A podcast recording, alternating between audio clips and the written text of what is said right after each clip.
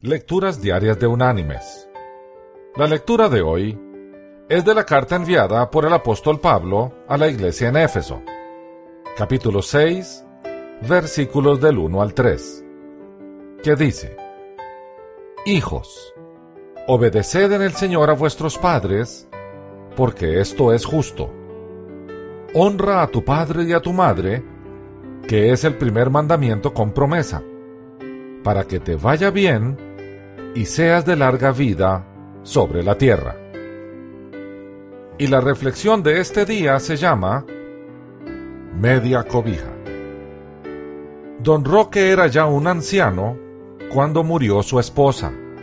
Durante largos años había trabajado con ahínco para sacar adelante a su familia.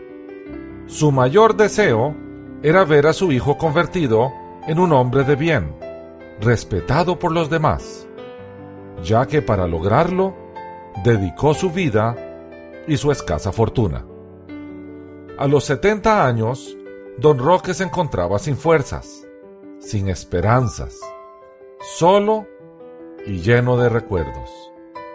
Esperaba que su hijo, brillante profesional, le ofreciera su apoyo y comprensión, pero veía pasar los días sin que éste apareciera y decidió por primera vez en su vida pedir un favor a su hijo.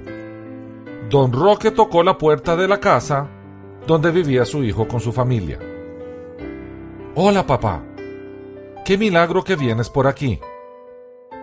Ya sabes que no me gusta molestarte, pero me siento muy solo. Además estoy cansado y viejo, dijo don Roque. Pues a nosotros nos da mucho gusto que vengas a visitarnos. Ya sabes que esta es tu casa, afirmó el hijo. Gracias, hijo. Sabía que podía contar contigo, pero temía ser un estorbo. Entonces, ¿no te molestaría que me quedara a vivir con ustedes? Me siento tan solo. ¿Quedarte a vivir aquí? sí, claro.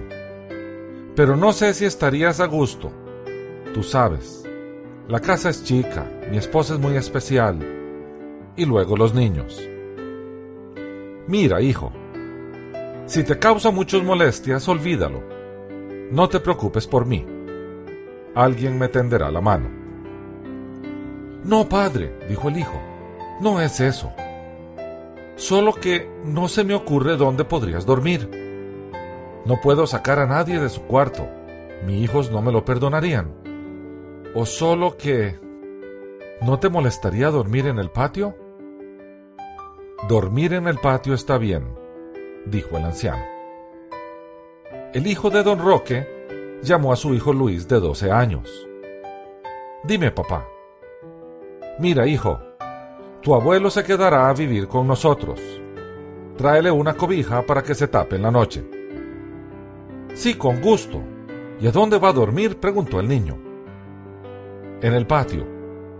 No quiere que nos incomodemos por su culpa, replicó el papá. Luis subió por la cobija, tomó unas tijeras y la cortó en dos. En ese momento llegó su padre. ¿Qué haces, Luis? ¿Por qué cortas la manta de tu abuelo? Sabes, papá, estaba pensando... ¿Pensando en qué? preguntó el padre en guardar la mitad de la cobija para cuando tú seas viejo y vayas a vivir a mi casa. Mis queridos hermanos y amigos, el mandato del Señor es claro. Honra a tu padre y a tu madre para que te vaya bien. La escritura no dice si los padres debieron ser buenos para honrarlos. Solamente hay que hacerlo. Que Dios te bendiga.